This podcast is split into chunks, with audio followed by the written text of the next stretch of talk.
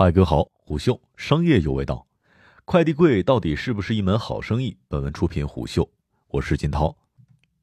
二零二零年年底，蜂巢快递柜因为违反反垄断法，向用户收取超时费，遭到投诉等事件，接连被罚款。今年一月十四号，中消协再次点名智能快递柜超时收费引不满，并举例蜂巢快递柜，又一次把蜂巢快递柜收费的问题推向了舆论的风波。但是另一面，仍有巨头在进入这一领域。天眼查资料显示，智能快递柜服务商河南易达货站公司于二零二一年一月七号获得了近三千五百万人民币的战略融资，投资方面为京东集团、苏宁集团和拼多多。一边是对快递柜点名，另一边资本市场又投资入场。那本期商业动听给您讲讲快递柜到底是不是一门好生意。关于蜂巢快递柜超时收费的问题，从去年五月份开始到今天仍在发酵，本质上还是刚开始那些根本问题没有得到优化，或者是更合理的解决方案。最近，虎嗅走访了北京朝阳区和海淀区几个小区来了解情况。据了解，消费者主要是在以下两个方面表示无法接受快递柜收费。消费者认为这是侵犯自己的权益，明明自己在购买商品的时候，快递费已经包含在其中，为何还要收费呢？而且是双向收费。另一方面，部分快递员未经过自己同意就擅自把快件放在快递柜，送快递压力大可以理解，但投放也要分品类，像水果这一类的放入快递柜，如果长时间未取或者是忘记取，很容易坏掉。包括稍微有点大而且重的物品。一位正在快递柜旁取快递的消费者向胡修反映，自己很理解快递柜超时收费，可责任不在于我们消费者。比如我们买了东西，快递费就包含在里面，凭什么还要再一次向我收取快递费用呢？在问及消费者遇到超时收费问题应该如何承担责任的时候，他表示自己会找快递员，因为那个快递是他配送的，他应该事先联系我，要不要把快递放到快递柜。假如我说可以，他也要提醒我超时扣费需要我承担。当然，这位消费者也理解快递员送快递压力大。可是这样的情况下，快递员把快递放到快递柜之后，应该详细通知一声，说这个快递你要在多少小时之后会收取超时费，请在哪个时间点取出快递，并且不能把快递投放到距离自己家太远的地方。还有一位消费者表示，快递超时，他向我收钱，我觉得合理。但是既让快递员交钱，又让我交钱，那么我觉得这个责任应该在快递柜服务商，因为两边都收钱，这个非常不能容忍。一位九零后消费者向虎嗅称：“不想放也没办法，以前他还不收费，现在他还双向收费，还不如菜鸟。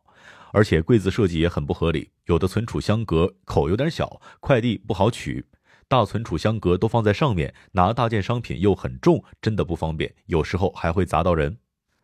在了解过程中，也有少数的消费者针对快递柜收费问题表示能够理解。他们认为，如果快递不取出，就会一直占着存储柜，毕竟这也是一种商业行为。快递柜运营商肯定是想提高柜子的使用率，同时他们也表示花钱并不支持，但也没办法。快递超时扣钱五毛钱倒也不多，有的时候没工夫领，有的时候晚上投递，第二天早上一忙就忘了。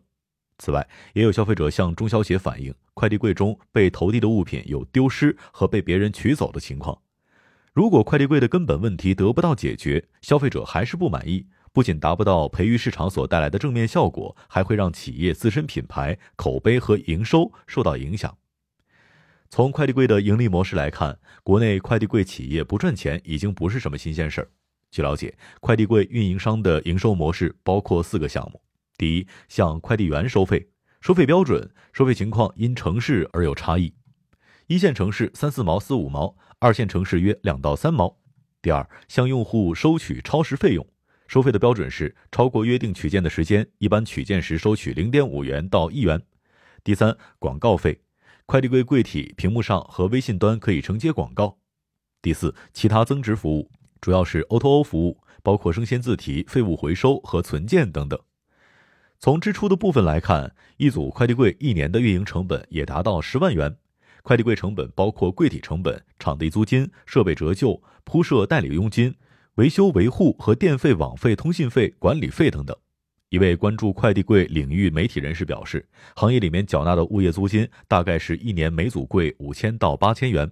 大中小储存格加在一起，基本上是一百个格子。仅靠快递柜这几项收入，很难让快递柜运营商在短时间内扭亏为盈。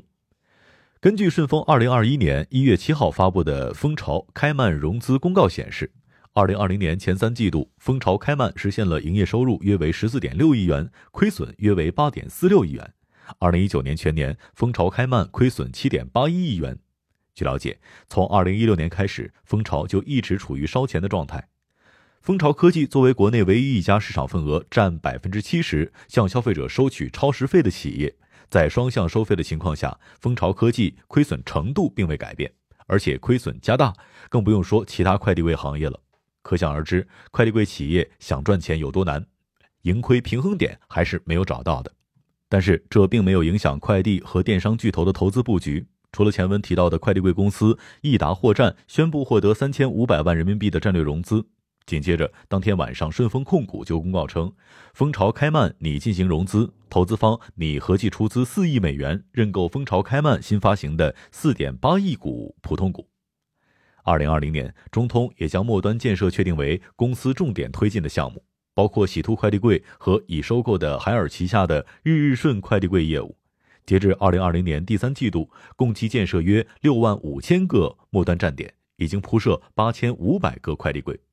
另外，根据天眼查的数据显示，截至二零二一年一月十一号，我国共有超过八百家企业状态为在业、存续、迁入、迁出的快递柜相关企业。其中，二零二零年我国新增超过二百八十家快递柜相关企业，同比增长百分之五十四。